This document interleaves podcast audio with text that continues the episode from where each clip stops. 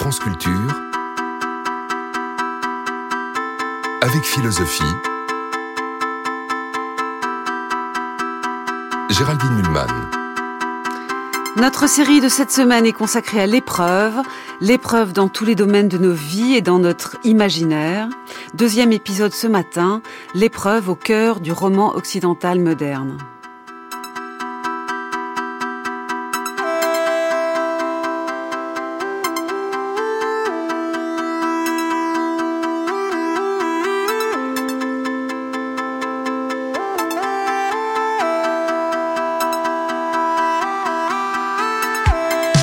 Évoquer ce matin trois romans majeurs de trois siècles différents et de trois pays différents. Don Quichotte de la Manche, publié en deux parties par Cervantes en Espagne au début du XVIIe siècle, le roman de Goethe en Allemagne, écrit à la charnière du XVIIIe et du XIXe siècle en deux volumes là encore, les années d'apprentissage de Wilhelm Meister suivies des années de voyage de Wilhelm Meister, et puis le roman français de Stendhal, Le Rouge et le Noir, paru en 1830. Quelles épreuves sont mises en scène dans ces trois romans et au-delà ou en deçà des péripéties diverses, ne se joue-t-il pas dans les trois une épreuve fondamentale, l'épreuve de la confrontation à la réalité, la confrontation au monde pour trois personnages habités par la littérature? Don Quichotte est un fou de romans de chevalerie et se prend pour un de ses héros rencontrés là jusqu'à l'hallucination. Wilhelm Meister est obsédé par le théâtre et cette vocation qui passe par l'amour de Shakespeare est un axe central de sa vie. Julien Sorel est présenté euh, euh, est présenté par Stendhal au début de, de, de, Roger le Noir, excusez-moi, comme un comme un personnage euh, juché sur la, la scierie de son père dans les hauteurs en train de lire le mémorial de Sainte-Hélène. Quels sont les enjeux de cette confrontation à la réalité? C'est la question que je pose ce matin. Bonjour Daniel Cohn. Bonjour Géraldine. Vous êtes philosophe, spécialiste d'esthétique allemande et notamment de l'œuvre de Goethe. Bonjour François Van Ostuiz. Bonjour. Vous êtes professeur de littérature française du XVIe siècle, auteur du moment du XIXe siècle, pardon, auteur du Moment Stendhal, paru chez Garnier en 2017. Et bonjour Marina Mestre. Bonjour. Vous êtes professeur de littérature et civilisation du siècle d'or espagnol, spécialiste de Cervantes. Vous savez, qu'est-ce que c'est Don Quichotte? C'est être un mec très bien, mais être incroyablement minoritaire. C'est ça, Don Quichotte. Mettez 10, 10 Don Quichotte ensemble, ça devient un mouvement politique. Et vous en mettez 30 millions, ça vous fait une majorité. Mais s'il est vraiment tout seul, il est Don Quichotte. Je suis Don Quixote, chevalier errant de la Mancha, et ma noble dame est Dame Dulcinea. Je suis Don Quixote, chevalier errant Dulcinea. Vous venez, d'entendre un extrait de l'ORTF de décembre 1968. Jacques Brel, interviewé, est au théâtre des Champs-Élysées en train de répéter la comédie musicale L'homme de la Mancha. Et pour compléter cette vision de Don Quichotte, homme seul qui veut voir le monde autrement qu'il n'est, voici un propos de la critique littéraire Marthe Robert en avril 1966 sur France Culture. Il me semble que le vrai sujet du livre, c'est justement la littérature. Car enfin, Qu'est-ce que nous raconte le Don Quichotte, n'est-ce pas? Qu'est-ce que Cervantes montre et dit clairement, avec la dernière clarté, dès le début? Un homme, un gentilhomme campagnard, qui a des loisirs, qui a même presque uniquement des loisirs, et qui à l'âge de 50 ans, un beau jour, on ne sait pas pourquoi, lui-même ne le sait pas non plus, après s'être bourré pendant des années et des années de romans de chevalerie, décide de sortir pour aller vivre en conformité avec ce qu'il a lu dans ses livres, n'est-ce pas? Une entreprise absolument euh, extravagante, absurde, mais qui est très claire dans son projet. Car en descendant, pour ainsi dire, dans la rue, afin de donner une réalité charnelle, une réalité immédiate aux images et aux fantasmes et aux chimères qu'il a lus dans ses livres de chevalerie, Don Quichotte fait un acte absolument essentiel, que personne n'avait fait avant lui et qui est presque resté sans suite, n'est-ce pas, jusqu'à présent. Qu'est-ce qu'il fait? Il pose la grande question de la littérature. Oui, et, Cervantes pose la question des rapports de la littérature et de la vie, je Pose la question des, des, rapports du livre avec la vie, de la littérature avec le réel, et même de l'existence de ces relations, n'est-ce pas? Y a-t-il des relations entre les deux. N'est-ce pas tout simplement une idée que nous avons? Y a-t-il quelque chose qui effectivement relie ce qui est écrit, ce qui est du domaine du papier et qui reste sur le papier, n'est-ce pas? Et ce qui vit. Et c'est cela que Don Quichotte nous démontre, ou plus exactement dont il fournit une démonstration extrêmement ambiguë, en descendant, en sortant, comme dit Cervantes, c'est le terme qu'il emploie, en faisant sa première sortie. Marina Mestre, êtes-vous d'accord avec Marthe Robert pour dire que l'épreuve fondamentale dans le Don Quichotte de Cervantes, c'est, l'épreuve de la confrontation au réel, lui qui ne voit dans le monde autour de lui que ce qu'il hallucine?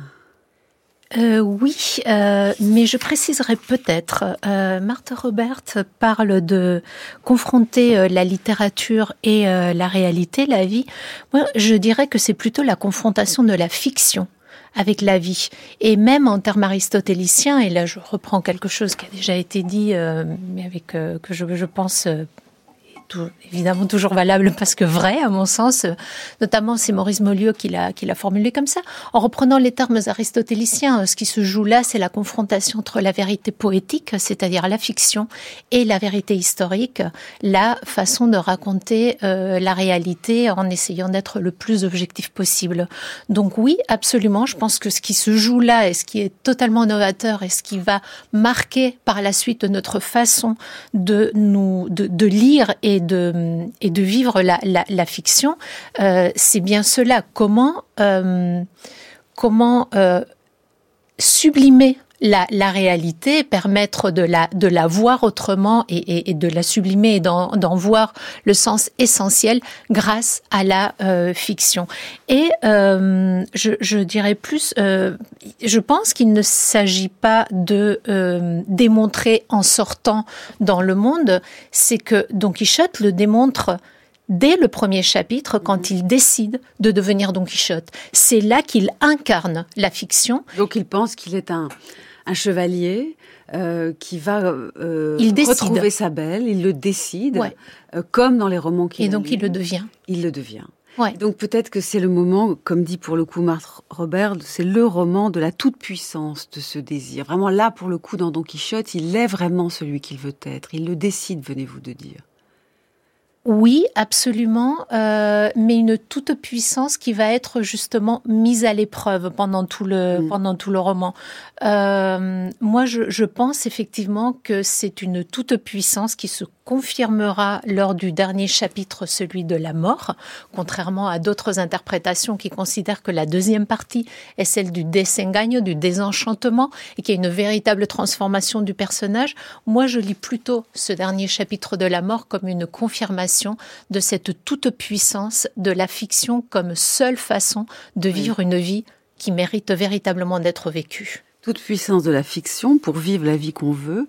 C'est un petit peu plus complexe euh, dans les deux autres romans que nous évoquerons ce matin. Euh, Est-ce qu'on peut dire que chez Goethe, vraiment, il y a aussi une épreuve de la réalité pour Wilhelm Meister euh, Et peut-on dire, Daniel Cohn, que, que Wilhelm, Wilhelm Meister a cette toute puissance de reconstruire le réel comme il le décide, ou bien ce n'est pas du tout l'enjeu de ce livre? Non, je pense que ça n'est pas du tout l'enjeu de ce livre. Je pense que Goethe choisit une, autre voie qui est une réponse à Cervantes, qui était une de ses références mmh. euh, favorites. Euh, parce que chez lui, euh, pour Goethe, la question c'est pour tout individu devenir qui on est donc le, avec ce devient qui, qui tuait, qui vient, qui vient de Pindar et qu'il reprend à son compte et qu'il module indéfiniment dans, dans ses livres et, et dans, sa, dans sa pensée philosophique aussi, euh, le, la question n'est pas la décision. Oui. Parce qu'on n'obtient rien par une décision. Ça, c'est euh, Don Quichotte. Euh, c'est ça. Et, euh, et donc, euh, il faut euh, trouver d'autres voies pour arriver à conduire une existence.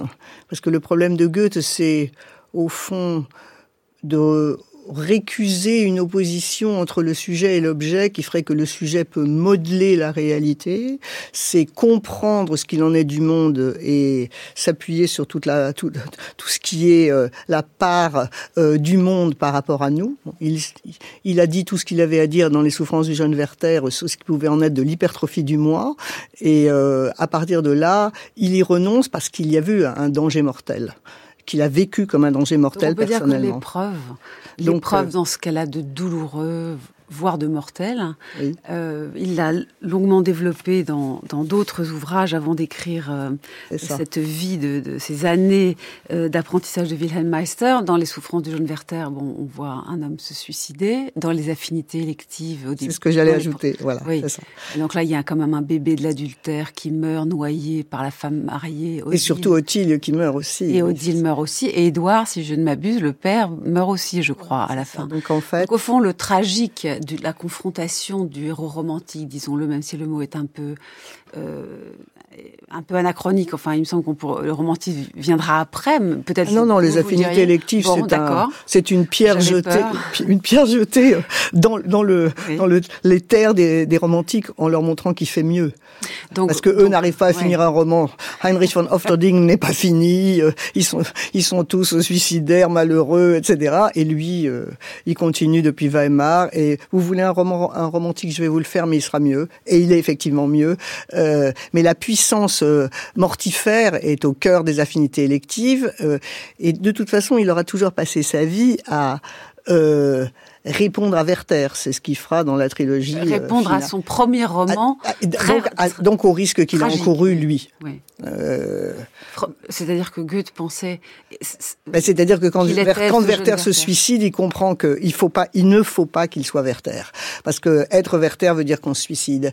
Donc il n'en veut pas. Ce que les romantiques finiront par lui reprocher, c'est d'en avoir pas pris le, le, risque, et ce que Walter Benjamin euh, redira aussi, c'est-à-dire euh, oui c'est c'est bien comme ça, il faut tout maîtriser et on ne prend pas de risque. Et, et il y a ce Carterain grec qui, qui court là, et euh, quand on appelle son héros Wilhelm Meister, euh, ça veut dire qu'il faut arriver à être dans la maîtrise. Oui. Euh, bon, et cette maîtrise, c'est une manière de euh, conduire sa vie. Alors, est-ce que les années d'apprentissage sont le roman d'une conduite de vie maîtrisée?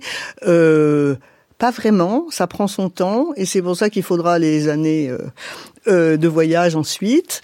Euh, mais c'est chez Goethe la manière de développer ce qu'il en est de l'idée de devenir. C'est-à-dire il faut trouver sa forme et prendre sa forme, ça prend beaucoup de temps.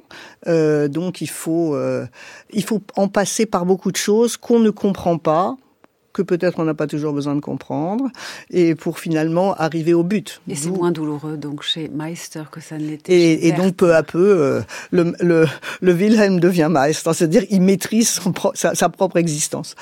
Alors passons juste dans ce premier moment de l'émission au troisième roman, Le Rouge et le Noir.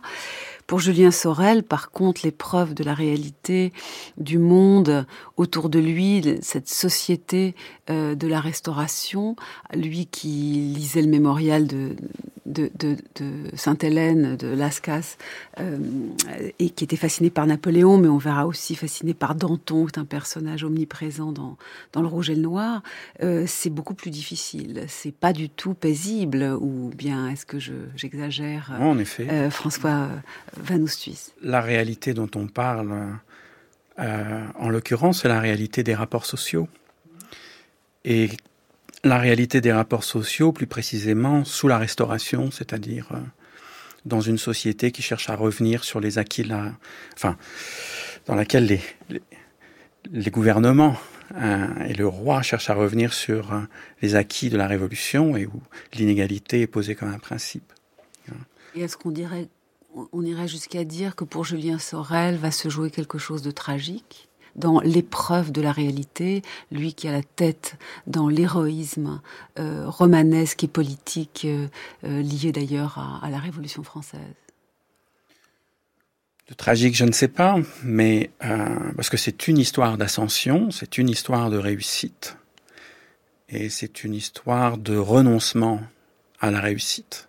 C'est un personnage qui réussit à échouer, qui finit par renoncer à ce qu'il a construit dans un geste qui, a une dimension tragique, oui. On ne sait pas qu'il est heureux en prison à la fin. Il n'a pas tué Madame de Rênal malgré les deux coups de pistolet, son amante, dont il découvre que c'est son seul véritable amour. Il, retombe amoureux. Il y a une espèce de, paix, de gaieté presque en prison avant qu'il soit exécuté. Euh, est-ce que vous n'avez pas l'impression qu'au bout de l'épreuve, il y a un curieux apaisement juste avant de mourir de Julien Sorel? Si, absolument. Il y a un très beau texte de Rancière là-dessus.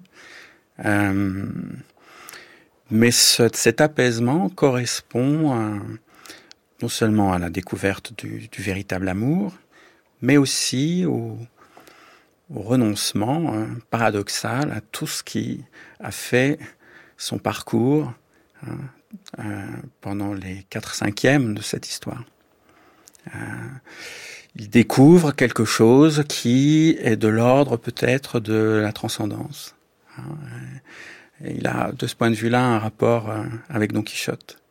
Euh, il, a été en quête, sans le savoir, de quelque chose de plus que ce qui le recherchait euh, dans le jeu social un amour. Euh, vous n'avez pas l'impression qu'il triomphe quand même? Il a enfin l'amour vrai.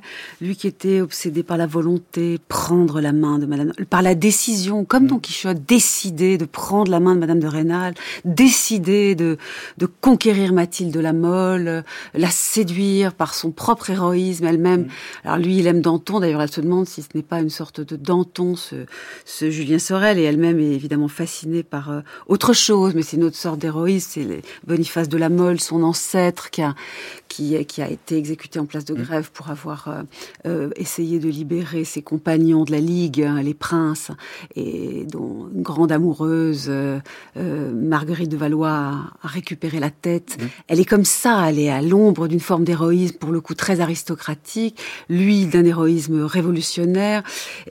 Ah, pensez-vous vraiment qu'il renonce à tout cela? Est-ce qu'il ne meurt pas apaisé? Pourquoi dites-vous qu'il meurt dans le renoncement?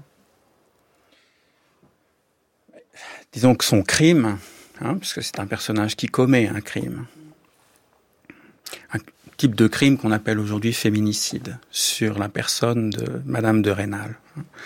Son crime fiche tout en l'air. Hein, et, euh, Vous le trouvez médiocre, ce crime? Pas du tout, non. Euh, Par rapport à, ses aspirations. Ce que je dis, mais il se trouve que, euh, effectivement, ça a été un personnage d'ambitieux, euh, parti à la conquête de positions sociales qui euh, euh, étaient à peu près inespérées. Hein. Mm-hmm. Et finalement, cette femme sur qui, sur laquelle il a, il a tiré en pleine messe, vient elle-même dans, dans la prison. Hein. Cette fois-ci, il n'y a pas conquête, c'est elle qui vient dans la prison. Vraisemblablement, ils font l'amour dans cette cellule vraisemblablement, il se retrouve, mais on est quand même dans une temporalité, ce que vous disiez vous-même tout à l'heure, hein, on est dans une temporalité sensiblement différente de euh, ce qui a précédé. Un apaisement, comme vous dites. Un apaisement. oui. Alors on va revenir sur tout cela parce qu'au fond nous avons euh, brosser un peu le tableau des, grandes épreuves que vivent ces trois héros, euh, Don Quichotte, Wilhelm Meister de Goethe et Julien Sorel de Stendhal. Je vous propose de revenir à Don Quichotte. Écoutons évidemment cet extrait ultra célèbre où il prend des moulins à vent pour des géants. C'est alors qu'ils découvrirent dans la plaine trente ou quarante moulins à vent. Dès que Don Quichotte les aperçut, il dit à son écuyer la chance conduit nos affaires mieux que nous ne pourrions le souhaiter. Vois-tu là-bas, Sancho, cette bonne trentaine de géants démesurés? Eh bien, je m'en vais les défier l'un après l'autre et leur ôter à tous la vie. Nous commencerons à nous enrichir avec leurs dépouilles, ce qui est de bonne guerre. D'ailleurs, c'est servir Dieu que de débarrasser la face de la terre de cet ivraie. Des géants? Où ça? Là, devant toi, avec ces grands bras dont certains mesurent presque deux lieues, Allons donc, monsieur, ce qu'on voit là-bas, ce sont pas des géants, c'est des moulins. Et ce que vous prenez pour des bras, ce sont leurs ailes qui font tourner la meule quand le vent les pousse. On voit bien que tu n'y connais rien en matière d'aventure. Ce sont des géants. Et si tu as peur, ôte-toi de là et dis une prière, le temps que j'engage avec eux un combat inégal et sans pitié. C'est une lecture du fameux passage où, Don Quichotte se bat avec des moulins à vent en croyant que ce sont des géants à abattre, un, passage qui est lu sur France Inter par Guillaume Gallienne en avril 2010. Maria Mestre, la grandeur de Don Quichotte, c'est sa folie même, non? Euh, oui, sans doute. La, grandeur de Don Quichotte, c'est sa folie même qui, plus qu'une folie, est une fureur poétique, une façon de voir le monde à travers euh, la, fiction. Ce, passage est l'une des premières aventures que l'on peut considérer une épreuve jusqu'à un certain point. Ça n'est pas la première, mais sans doute la plus, la plus connue. Euh, moi, ce que je, voudrais peut-être euh, souligner, c'est qu'il me semble qu'il y a une grande différence dans cette notion d'épreuve et de personnage. Bien sûr, on peut faire des parallèles euh, avec les, protagonistes des, autres romans, mais il y a quand même une différence importante, c'est que là, on est au début du XVIIe siècle et on est encore dans un genre de d'écriture qui euh, se guide par les euh, règles de la poétique aristotélicienne. Donc le personnage n'a pas du tout l'épaisseur euh, psychologique qu'auront les personnages de Goethe et de Stendhal. Donc cette épreuve n'est pas celle d'un personnage qui va se transformer. je dirais plutôt que cette première, c'est pas la première des convenues, mais, mais l'une des premières et des plus célèbres, ne va pas transformer le, le personnage. Au contraire, il va se l'approprier. Effectivement, il va s'écraser contre la matérialité du moulin. Il va bien comprendre que ce ne sont pas des géants, mais très vite, il va repoétiser cette euh, réalité en expliquant que c'est un méchant euh, malin euh, magicien qui les a transformés. Donc, plus qu'une épreuve qui va transformer, ce sont des aventures qui viennent confirmer cette décision qu'il a prise dès le début de vivre dans le monde selon un modèle qu'il tire de la fiction. Alors évidemment, à cause notamment de cette scène si célèbre, on a l'impression immédiate que Don Quichotte est extraordinairement courageux. Il voit des personnages très dangereux et il les combat. Son hallucination l'oblige à un courage extraordinaire. Mais puisqu'on parlait de Marthe Robert, critique littéraire, dans son livre euh, origine du roman et roman des origines, ou c'est peut-être juste l'inverse, euh, elle, note qu'il n'est pas si courageux que cela, en fait. Il laisse berner son fidèle Sandro euh, sans faire un geste pour le protéger à un moment donné. Euh, lui qui affronte des géants euh, fuit aussi devant d'autres machines euh, bizarres, des foulons, euh, donc des machines qui font du filage, fabriquant des étoffes de laine. Il, il est dans son rêve, dans son hallucination, son rêve éveillé, mais il n'est pas toujours extraordinairement courageux. Si? Moi, je, je ne parlerai pas d'hallucination et je ne parlerai pas de folie, sauf à un premier degré de lecture. Mais très vite, effectivement, on voit que c'est quand même euh, un fil euh, directeur qui est insuffisant parce qu'il ne permet pas de rendre compte d'une certaine sagesse de Don Quichotte. Très vite, on va l'appeler cuerdo loco, sage fou. Il y a cette ambivalence qui est très vite mise euh, en relief dans le roman lui-même par d'autres personnages. Et puis effectivement, il, y a, y a, il est pas si fou que ça dans la mesure où quand il se fait mal, ça, lui fait très mal de, s'écraser contre contre les moulins. Il, euh, il, va, il, va, il va réagir. Donc effectivement, il y a des, des aventures qu'il va euh, refuser parce qu'il n'est pas si fou que ça. Donc d'une part, il n'hésitera pas à affronter des grands dangers. Par exemple, là dans la deuxième partie, euh, l'épisode avec le lion qui paraît une, d'une témérité totalement affolante. Mais c'est dans les cas où il voit que ça va permettre de le confirmer dans son être chevaleresque. Donc c'est pour ça que parler de courage, ça nous renvoie vers un personnage avec une épaisseur psychologique, dont je, rappelle, et je pense que c'est important, que Don Quichotte ne l'a pas. C'est un caractère aristotélicien. C'est une espèce de cintre sur lequel on suspend le, euh, le vêtement du récit. Il est là pour porter l'intrigue. Donc, parler de, de, courage, je ne dis pas que ce soit complètement impropre, mais je pense qu'on ne peut pas aller très loin parce que euh, ça n'est pas un personnage comme euh, ceux de Goethe et de, et de Stendhal. Et alors justement, la question du courage, qui est quand même assez importante dans la construction de soi de tous ces personnages, n'est pas euh, le courage n'est pas le même chez chacun. Et peut-être même, je ne sais pas ce que vous en pensez, Daniel Cohn, mais chez Wilhelm Meister de Goethe, ce n'est pas si horriblement difficile tout ce qui lui arrive. Il rencontre des saltimbanques, il vit sa passion du théâtre, il rencontre des personnages d'une loge maçonnique, hein, en vérité, euh, la société de la tour qui lui apprennent un certain nombre de secrets, y compris pour se construire lui-même. A-t-on besoin de courage pour vivre ces épreuves qui ne sont pas des épreuves très graves? Justement à la différence du jeune Werther euh, dans le roman euh, antérieur ou de, de, des personnages des affinités électives où la mort est à deux pas. Je pense que vous avez raison, c'est-à-dire que l'épreuve, c'est l'échec, et l'échec, c'est le risque d'en mourir. Mmh. Euh, chez Wilhelm Meister, il n'y a pas d'échec, et à la limite, euh, il n'y a pas d'épreuve. Euh, le, il me semble que c'est pas là le, le, danger que court du point de vue du roman et de ce qu'il en est du roman euh, euh, les, les, romans de Goethe.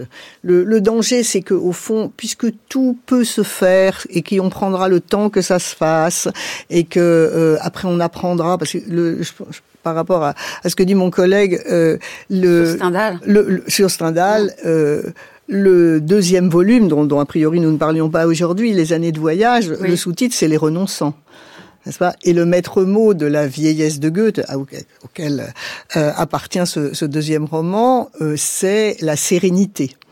Donc on est dans une tonalité à laquelle il faut accéder. Donc on est dans l'acquisition progressive d'une sagesse, sagesse que Hegel balayera d'un coup de chiffon en expliquant que oui, le roman chevaleresque c'était quelque chose et euh, ce qu'il en est du roman bourgeois c'est une catastrophe parce qu'il il fait beaucoup de choses et puis finalement c'est ce qu'il fait. Euh, il trouve un, il trouve une femme, il se marie, euh, il travaille et il est gentil, propre, coquet sur lui et tout va bien. Et pensez-vous qu'il y a une grandeur de Wilhelm Meister? Je pense que c'est pas le terme qu'on peut pas la question. Hein. Il y a quelque chose qui est de l'ordre d'un apprentissage du monde et du rapport aux autres euh, qui euh, installe le sujet dans, dans euh, l'intersubjectivité et euh, dans euh, l'observation et la connaissance du monde qui l'entoure et que donc on est beaucoup plus dans un idéal de sagesse qu'autre chose. Ce qui fait que les aventures de Wilhelm Meister ne le, ne, ne le mettent jamais en danger. Il apprend ce que c'est que souffrir, il, euh, il y a des morts autour de lui, mais pendant ce temps-là, il continue. Et en réalité, euh, c'est, c'est quand il comprend qu'il est en quelque sorte toujours gardé, surveillé pour son bien par euh, la société de la Tour, euh, qui comprend qu'on lui a fait faire aussi un parcours, ou du moins qu'on lui a fait comprendre que ce qu'il vivait pouvait devenir un parcours. Parce que je crois que c'est plutôt comme ça qu'il faudrait euh, analyser ce qu'il en est de la Bildung. Je me trompe, ou bien Stendhal aimait surtout de Goethe les affinités électives, François Van Ostuys. Autrement dit, un ouvrage qui n'est pas celui euh, des années d'apprentissage de Wilhelm Meister, qui est un, ouvrage au contraire où Goethe était encore dans une peinture de la souffrance, d'une quête de grandeur, d'une quête de passion, où l'érotique euh, était central, où il fallait du courage, où on meurt, où on mourait aussi. C'est ça que qu'aimait Stendhal chez Goethe. C'est pas le Goethe de Wilhelm Meister, si? Écoutez, je ne sais pas si, j'avoue mon ignorance, je ne sais pas si Stendhal connaissait bien euh, Wilhelm Meister. Je suis pas certain. En tout cas, il connaissait les affinités. Dans le rouge et le noir, un chapitre du rouge et le noir s'intitule Les affinités électives. une épigraphe, alors là c'est une épigraphe inventée et un peu humoristique sans doute, de, du rouge et le noir est signée Madame Goethe. euh, c'est quand même un mais... scandale. Et qu'est-ce que qu'est-ce que vous lisez vous là? Je suis pas certain. Je suis euh, une blague. Hein, en l'occurrence, une blague, mais il y en a beaucoup d'autres. Hein, la ouais. Surtout vu qui était Madame Goethe. C'est-à-dire, c'est-à-dire euh, Daniel Cohn? Elle n'était pas présentable, il la cachait, euh, et c'était son vague objet sexuel euh, parmi d'autres, et, et... et, elle n'avait aucune ré réelle stature. Donc c'est assez, oui, je pense que c'est un effet de l'ironie de Stendhal qu'il renvoie à ce, à, à, ce que Goethe pense pouvoir euh, être le vide romantique et où il, il, pointe le bout de son nez lui. La grande lecture euh, de, de Stendhal, c'est Werther. C'est le premier. Et le grand les souffrances de, le premier de roman de sur Goethe. Goethe c'est ouais. de l'amour. Oui. Euh, les affinités électives, j'avoue que je ne sais pas très bien. Moi, je pensais à cause de ce chapitre que vous évoquez. Oui, bien sûr. Mais c'est vrai que ce qu'il aime, c'est le premier gueux, disons le plus romantique au sens du tumulte intérieur, qui dont on peut mourir. C'est c'est c'est c'est quand même ça ce que vous. C'est le Goethe du Sturm und Drang qu'il aime. Il n'aime pas ouais. le Goethe de la classique. C'est ça. C'est euh, Alors, je, je, je rappelle à nos auditeurs que nous travaillons la question de l'épreuve cette semaine dans une série en quatre épisodes et que ce matin nous parlons de l'épreuve au cœur du roman occidental à travers trois romans majeurs. Évidemment, euh, Don Quichotte euh, de Cervantes, euh, Les années d'apprentissage de Wilhelm Meister de Goethe et Le rouge et le noir de Stendhal. Je vous propose, François Van Ostuys, vous qui êtes notre Stendhalien ce matin, d'écouter en revanche, dirais-je, parce qu'on ne sait pas trop Stendhal et Goethe, mais Stendhal et Cervantes, on sait, il y a un texte de Stendhal dans la vie de Henri Brulard, sorte d'œuvre autobiographique inachevée. Il y a un texte à propos de Don Quichotte, et peut-être effectivement Stendhal est-il plus proche de Don Quichotte et de Cervantes que de Wilhelm Meister de Goethe. On écoute.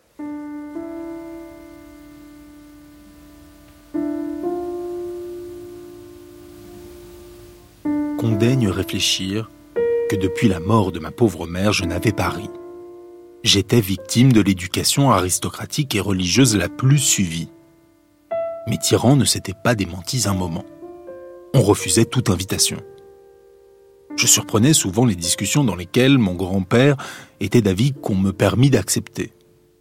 Ma tante, Séraphie, faisait opposition en termes injurieux pour moi. Mon père, qui lui était soumis, faisait à son beau-père des réponses jésuitiques que je savais bien engager à rien.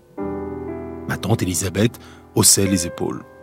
Quand un projet de promenade avait résisté à une telle discussion, mon père faisait intervenir l'abbé Ryan pour un devoir dont je ne m'étais pas acquitté la veille et qu'il fallait faire précisément au moment de la promenade.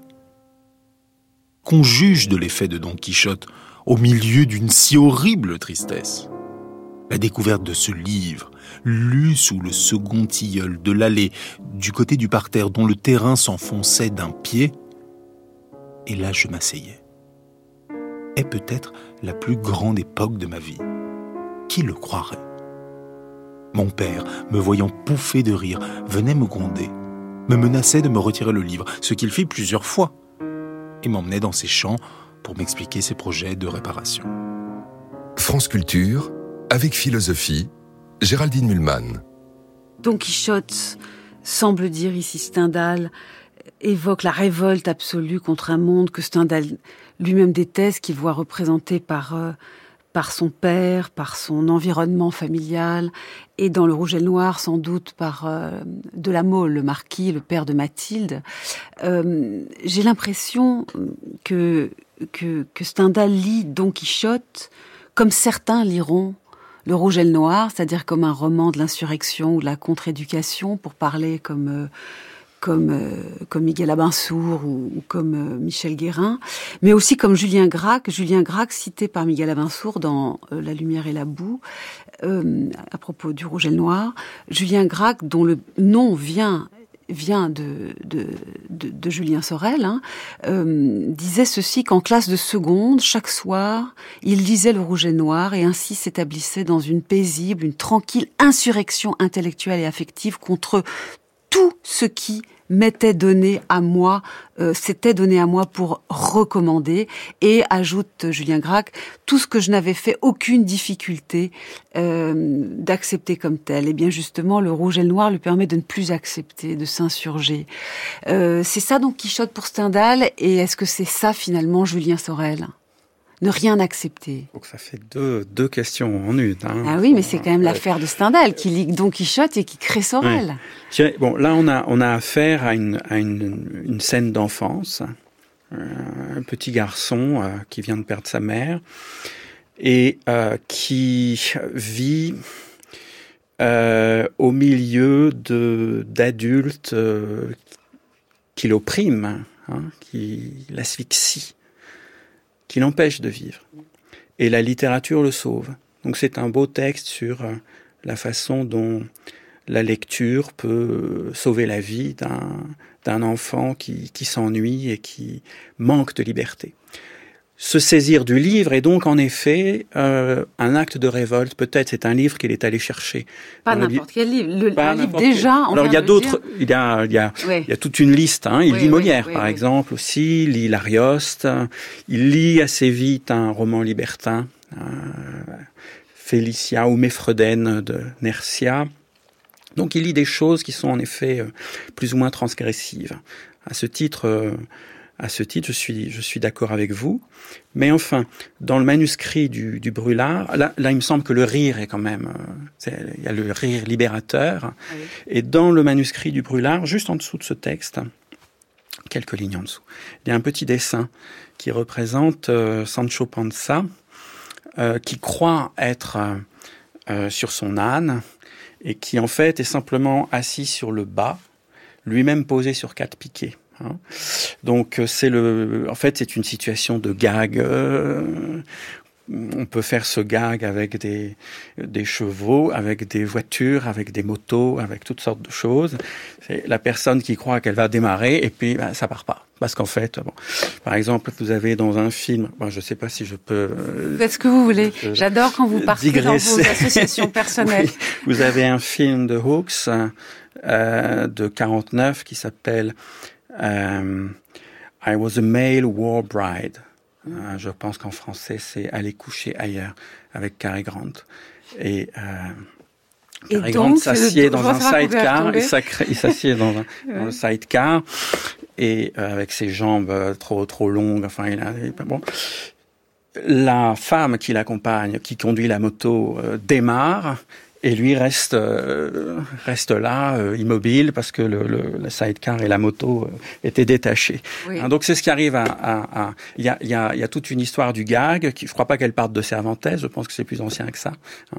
mais ce qui fait hurler de rire euh, le petit garçon ici est-ce le, petit peut, Stendhal. le petit Stendhal est-ce qu'il peut nous faire rire encore aujourd'hui? On en parlait tout à l'heure avec Marina c'est le gag Bon. Et donc Cervantes est pourvoyeur de gags. Don Quichotte oui. est marrant. Ah oui. C'est ça. Ah bah, oui. Il rate son, ses, ses, ses, grandes sorties, comme dit le texte. Euh, et donc c'est ça qu'il aime. Ce n'est pas la grandeur de croire dans ses fantômes. Alors, alors là je parlais du, de cette scène qui se passe à Clay, euh, pendant la Révolution d'ailleurs. Hein, euh, à Clay, un peu au sud de Grenoble, près, au pied du Vercors. Et après, il y a la lecture que Stendhal fait de Don Quichotte tout au long, enfin la lecture que l'écrivain fait de Don Quichotte. Oui. Ça, c'est plus complexe. Ça, c'est plus complexe. Ça inclut le comique, mais pas seulement. Euh, Don Quichotte. Il y a du sérieux dans Don Quichotte. C'est un, oui, tout à fait. On est d'accord. Et c'est un, un personnage. Lukács dit c'est un personnage démonique, c'est-à-dire c'est un de ces personnages qui, pour, pour Lukács dans la théorie du roman, c'est un des grands types de romans le roman du personnage démonique, c'est-à-dire du personnage qui se met euh, ardemment et vainement en quête de la transcendance euh, en ce bas monde, hein, et qui évidemment euh, vit l'échec, mais dont, dont, la soif, la soif de transcendance ne ne tarit jamais. Hein. Bon, ça, ça intéresse à mon avis. Stendhal, Stendhal adulte, mmh. mais euh, peut-être déjà ce petit garçon qui lui aussi a un rêve impossible, qui est de, par exemple, retrouver cette mère qui, qui vient de mourir. Hein, mmh. qui lui aussi voudrait revenir en arrière, comme, comme peut-être euh, Don Quichotte. Hein. Oui, alors parlez-moi de Julien un petit peu. Oui. Euh, parce que quand même... Ah bah, ça... euh, je, je, je, suis ouais. étonnée quand vous dites qu'il renonce à la fin, Julien. Bah, Mathilde de la Mole ne cesse de dire à son père que cet homme, euh, qui faisait d'ailleurs très peur à son père, elle disait celui-là, euh, si c'est la mmh. révolution qui revient, il nous guillotinera tous. Mmh. Elle dit à son père, tu sais, il n'a pas, il n'a pas euh, cherché à s'élever socialement tant que cela. Il n'a fréquenté aucun salon. c'est vrai d'ailleurs, en fait, c'est pas Rastignac, Sorel. Et donc, donc qu'est-ce qu'il cherche, Sorel, en fait? Et qu'est-ce qu'il trouve surtout?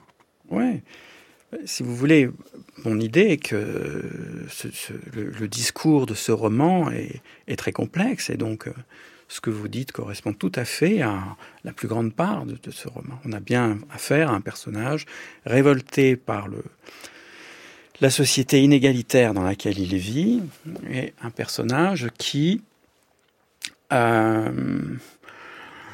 réunit son courage mm. pour passer les portes hein, qui, qui, lui sont fermées. Hein. Donc il ne cesse de vivre des épreuves. L'amour, de non hein. Et pas les salons, quoi. C'est vraiment pas du tout Rastignac, non? Mais il commence, il commence par des salons euh, d'une petite ville de province, euh, tenus par des, des bourgeois euh, plus ou moins vulgaires. Mais enfin, il y a bien, il y a bien, même à Verrières, hein, on pourrait dire une scène de salon, un peu médiocre, mais enfin, et puis ici, il y a le salon du marquis de la Mole. Euh, bon, oui. Hein, et par exemple, quand il lui demande un petit arrangement, quand il y a la lettre de dénonciation de Madame de Rênal disant que cet homme est un mhm. arriviste, mhm. le marquis de la Mole lui demande un arrangement. Il lui dit bon, je vous donne de l'argent, mais vous partez en exil. Et normalement, un, homme qui serait soucieux de, de, sa réputation et de son comment dirais-je son rang social, arrivé là où il est arrivé, aurait dit oui. Et Sorel dit non. Sorel dit non. Oui. Donc c'est que c'est oui, c'est Danton quoi, comme il le dit lui-même. Alors, on peut, si vous voulez, on peut on peut aborder ce sujet de, du, du, rapport de Julien et de, et de Danton et de la façon dont la, dont la révolution est thématisée dans le Rouge et le Noir. Hein euh, Julien Sorel est un personnage qui a une réflexion politique et une réflexion historique. Et il a notamment une réflexion sur la révolution mais une réflexion pratique. Comment la faire oui. Surtout hein à l'heure en pleine restauration. Donc, euh, dans la deuxième partie du, du, roman, juste après cette fameuse scène où il rencontre euh, un indépendantiste, enfin un aristocrate napolitain, qui, le comte Altamira, qui a aussi été, un, on peut dire, un leader révolutionnaire, hein, qui a, bon, et qui a échoué. Et qui a échoué parce qu'il a été trop doux. Il a échoué parce qu'il aurait dû, il aurait dû, euh, utiliser les armes. Hein.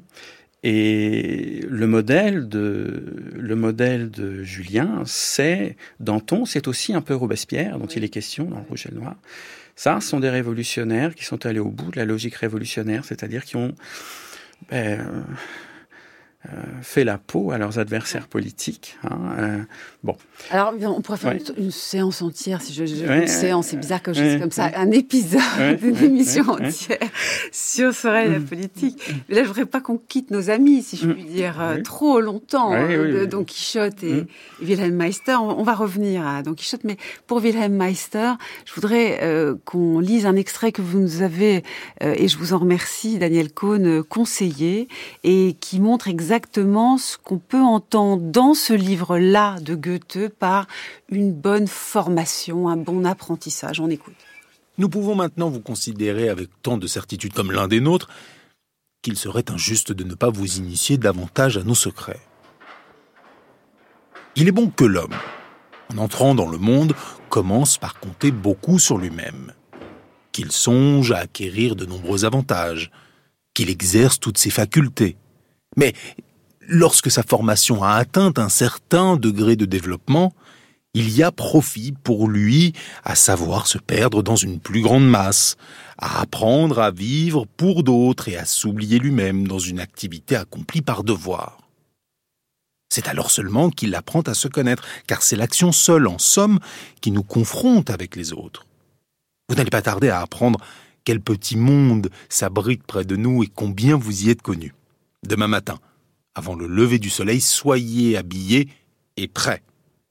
Clé de la Bildung, de la formation de Meister, puisqu'on a dit que ce livre était le, premier ouvrant vers l'idée d'un Bildungsroman, un roman de formation, un roman d'apprentissage. Je voudrais vous demander, euh, Daniel Cohn, si ce qu'il faut d'abord apprendre pour Wilhelm Meister, c'est à perdre, à perdre Don Quichotte à perdre euh, l'envie de, de, de, combattre euh, des géants et des moulins à vent, euh, cette espèce de détermination que précisément Julien Sorel ne veut pas perdre. Oui, on peut dire ça. Je pense qu'il faut plutôt perdre Shakespeare, c'est-à-dire, euh, euh, c'est le choix de Goethe là, en l'occurrence, euh, dans, dans, les nombreuses références que Goethe a aux œuvres qui l'ont précédé, et le fait que ça soit un auteur de théâtre n'est évidemment pas anodin dans le dans le choix de Goethe, c'est-à-dire que dans l'histoire du roman, je pense qu'il se sent tout à fait dans une filiation, mais il a beaucoup réfléchi à ce qu'il en est du rapport du roman à l'épopée, de la poésie dramatique à la poésie épique et il sait que à la fin du XVIIIe siècle, il y a des choses qu'on ne peut pas faire. D'autre part, par rapport à ce que euh, ce qui a été dit sur Stendhal, euh, la question de l'héroïsme n'est pas une question goethéenne. Euh, je pense qu'il il sait que dans l'Allemagne où il vit, et à Weimar en particulier, euh, être un héros n'est n'est absolument pas la donnée historique possible. Euh, Donc, euh, il est il est là euh, en tant que en tant qu'Allemand, euh, il est coupé de ce qu'il en est de la Révolution française, alors qu'il l'a étudié de très près, euh, qu'il y avait, qu'il a essayé de vivre avec, comme tous les Allemands de son époque, euh, subissant ce choc, admirant, pleurant l'impuissance de l'Allemagne à faire euh, la même chose, ce qui, ce qui est un des fils de la culture allemande jusqu'au XXe siècle. Euh, pourquoi ne sommes-nous pas révolutionnaires? Pensez à Wagner et à la Révolution de 48. Donc, Goethe, Goethe sait que la question de l'héroïsme, ça n'est pas ça. Et ce qui s'est passé avec Werther, qui a voulu au fond être un héros et qui a choisi Son le suicide. personnage de voilà, euh, c'est ouais. aussi quelque chose qu'il a vécu. Donc, il y a chez Goethe un choix d'entrer dans l'existence parce que l'épopée, le tragique, euh, ça n'est plus tout à fait de notre temps et nous n'y arriverons plus. Donc après, que faire? Donc il faut être un peu modeste. Donc il y a quelque chose qui tourne autour de la vie, de la construction d'une biographie, pas d'une autobiographie, mais d'une biographie qui se tienne. C'est ce qu'il fait vis-à-vis de lui-même en permanence. hein. Il, passe son temps à écrire, euh, non pas une autobiographie, mais une biographie, puisque son maître mot, c'est euh, euh, un fait de ma vie ne vaut que s'il signifie quelque chose. Donc il faut toujours passer à un stade euh, où la, la question de la symbolisation, de la signification et du sens euh, donne consistance à la forme. Alors euh, là, dans ce texte, les gens de la tour, bon, on peut dire que c'est une société donc, plus qui ou vont moins le rendre maître, Voilà. au sens aussi maître, et c'est aussi Bien une sûr. référence Ah ben, bien sûr, tout à fait. Oui, oui, non, mais ça, c'est. Euh. Il avait euh, adoré euh, la flûte enchantée, donc c'est cette référence maçonnique, elle est là. Donc voilà, il est arrivé à un point de son existence où il a compris un certain nombre de choses. Il a renoncé à la vocation théâtrale. De, de cette manière, qui, qui est quand même la première mouture du Wilhelm Meister, euh, et où Shakespeare est très présent. Euh, et ça veut dire qu'on ne peut pas représenter la vie, mais qu'il faut la vivre. Donc il faut euh, retrouver quelque chose qui est de l'ordre d'une euh, médiateté maîtrisée, euh, toujours maîtrisée. Et donc voilà. Donc maintenant, il est arrivé à un certain stade, et ensuite, il aura encore l'immense détour que sont les années de voyage. Mais ça, il ne le sait pas dans ses pages. deuxième assez- volume, ça. voilà. Euh, et il, il en ignore tout, mais il aura encore à continuer avant de trouver cette paix bourgeoise euh, que Hegel caricaturera avec euh, une méchanceté consommée. Alors, Donc, oui. euh, Donc, comme on arrive presque à la fin, je voudrais vraiment, maintenant qu'on a fait tout ce tour, en passant par Goethe, Wilhelm Meister et Ju- Julien Sorel de Stendhal, revenir à notre spécialiste de Don Quichotte, Marina Mestre. C'est quand même un hommage extraordinaire que le roman occidental a fait à Cervantes, en suggérant que Don Quichotte est celui auquel il faut absolument renoncer, dans le cas de la maîtrise goethéenne, euh, ou au contraire celui qu'il ne faut jamais oublier, et d'une certaine façon, c'est Julien Sorel de Stendhal. C'est magnifique, c'est le point, c'est le noyau à partir duquel on peut lire énormément de démarches romanesques occidentales. Ah, Absolument. Et euh, oui, oui, tout à fait. Et là-dessus, je, je, je reviendrai un instant sur le, le texte qui a été lu euh, de Stendhal, qui me paraît euh, effectivement assez significatif de cette réception qui a été celle de Don Quichotte. Cet enfant qui lit euh, Don Quichotte rit. Donc, euh, c'est d'abord un texte drôle, et, ça, Cervantes l'a voulu. Il le dit dans son prologue. Le rire est vraiment le point d'entrée de euh, ce livre immense. Mais après, euh, aussi bien Stendhal que euh, les romantiques en général feront une lecture idéaliste, héroïque de Don Quichotte. Pourquoi ils ne l'ont pas inventé C'est parce que le personnage et surtout l'histoire s'y prête. Et effectivement, euh, ce, ce, c'est pour ça que ce livre, dans lequel c'est romantique et puis le XXe siècle va y trouver euh, l'image d'un héros qui avait été pensé comme un anti-héros et qui va nourrir euh, tout le, roman euh, euh, contemporain, tout cela est dans euh, cette histoire euh, est, en germe là- là-dessus. Donc je crois qu'il est aussi important pour nous au XXIe siècle d'aborder ce texte euh, dans la perspective qui était celle de Cervantes, de ses lecteurs, euh, des, des, des, disons du, du, contexte poétique et théorique qui était le sien, mais aussi de toute cette réception qui en a fait un livre différent et qui se renouvelle à chacune des lectures parce que toute cette richesse est intrinsèque. Donc c'est pour ça que c'est effectivement un livre source. Juste pour finir, Don Quichotte quand il réalise qu'il était un petit peu perché, hein, si je puis me permettre cette expression, donc il revient de cette folie, j'ai bien entendu vos réserves sur le mot folie, mais bon, il faut aller vite, eh bien c'est juste pour mourir. Absolument, parce qu'on ne peut pas vivre sans cette folie, oui. on ne peut pas vivre sans fiction, on ne peut pas vivre sans littérature enfin sans fiction, euh, revenir à la raison est mortifère. Et d'ailleurs, les amis qui l'entourent essaient de le faire revenir à une nouvelle euh, vie poétique en l'emmenant euh, devenir berger et, et, la poésie bucolique et de berger.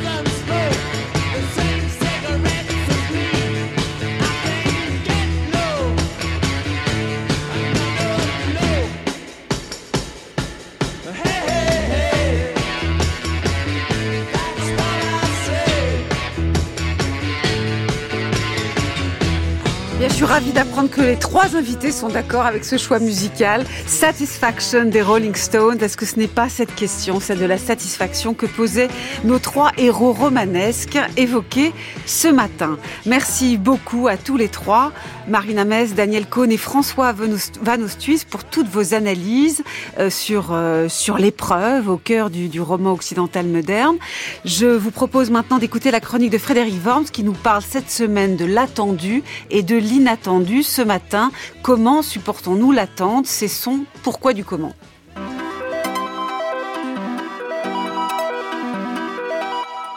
Comment supportons-nous l'attente? Pour comprendre la souffrance qui est au cœur du phénomène de l'attente, en tout cas comme euh, expérience d'un espace de temps qui nous sépare de quelque chose, de quelque chose qui viendra plus tard, qui viendra à son heure et qui nous fait attendre, pour comprendre cette expérience toujours un petit peu négative malgré tout de cet espace de temps conscient qui nous sépare de quelque chose à venir, il faut une fois de plus revenir à ce mot qui fascine tellement les philosophes de la médecine, ce mot par lequel on désigne les malades lorsqu'ils entrent dans un système de soins, dans un système de santé, peut-être pas d'ailleurs dans la relation médicale en général, dans la relation clinique, ce mot de patient. Pourquoi appelle-t-on le malade un patient, quelqu'un qui devrait en quelque sorte non seulement subir, patior en latin, sa souffrance, sa passivité fondamentale, sa capacité à être affecté, son pathos dans la pathologie, mais en plus subir l'espace de temps qui le sépare, comme si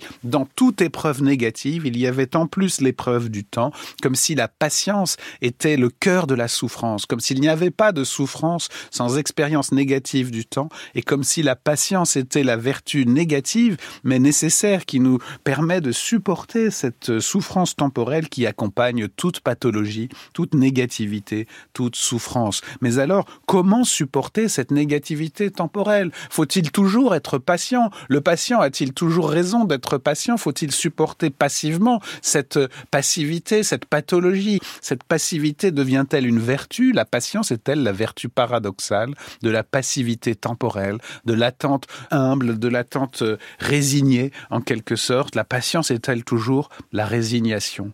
Il est certain qu'une forme de patience est nécessaire et au cœur de toute vertu. Supporter la souffrance temporelle, supporter avec constance l'épreuve du temps fait partie du bien, fait partie de la justice. Pourtant, nous savons aussi qu'il y a une bonne impatience, que l'impatience n'est pas seulement la nervosité hésitante, la nervosité qui ne supporte pas la distance de temps, le caprice de l'enfant qui veut tout tout de suite, le refus du réel, le refus de ce qui nous sépare du bien ou d'ailleurs euh, du mal, et donc euh, prendre son mal en patience fait partie de la vertu en général. Il y a en effet de mauvaises impatiences, des impatiences qui nous font souffrir, qui sont la triple peine. Voilà, nous souffrons, il faut être patient et en plus nous sommes impatients. Et alors c'est le cercle vicieux de la souffrance temporelle et du rapport au temps. Mais il y a aussi de bonnes impatiences. Il y a des indignations justes et parfois quand nous attendons trop, il faut se manifester et même envers par exemple le médecin ou les urgences à l'hôpital, il faut parfois,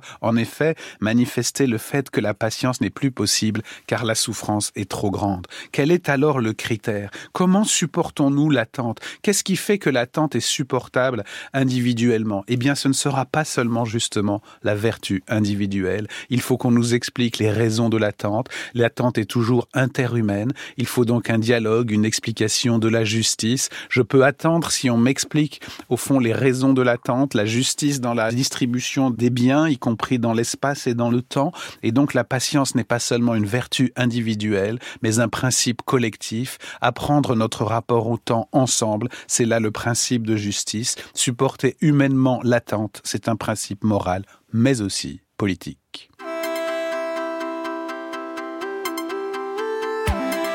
Merci Frédéric Worms. Nos émissions peuvent être réécoutées en podcast via l'application Radio France ou sur franceculture.fr je rappelle aussi que sur notre site, il y a les références des ouvrages que nous avons évoqués ce matin et d'autres matins, ainsi que nos invités, les références des travaux de nos invités du jour et des autres journées. Cette émission a été réalisée par Riyad Kera avec à la technique Alex Dang. Elle a été préparée en particulier par Carla Michel et toute l'équipe d'Avec Philosophie, Anna Felpin, Louise Labarthe, Chaïma Giboire, Lila Bozès et Antoine Ravon. Vous êtes bien sur France Culture. Vive la curiosité